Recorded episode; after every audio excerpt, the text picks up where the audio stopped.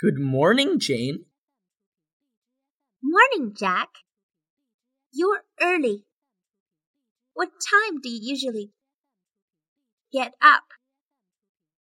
I usually get up at 6:30. What about you? I often get up at 7.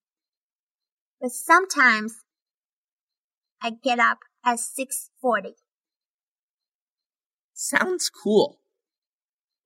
What time is it now? It's 25 past 7.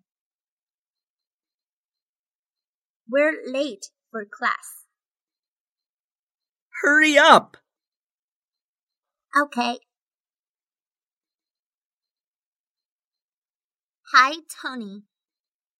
Where are you from? I'm from America. Oh, I love America. Really? America is a modern country in the world. Where are you from? I'm from Canada, but my mom is from China.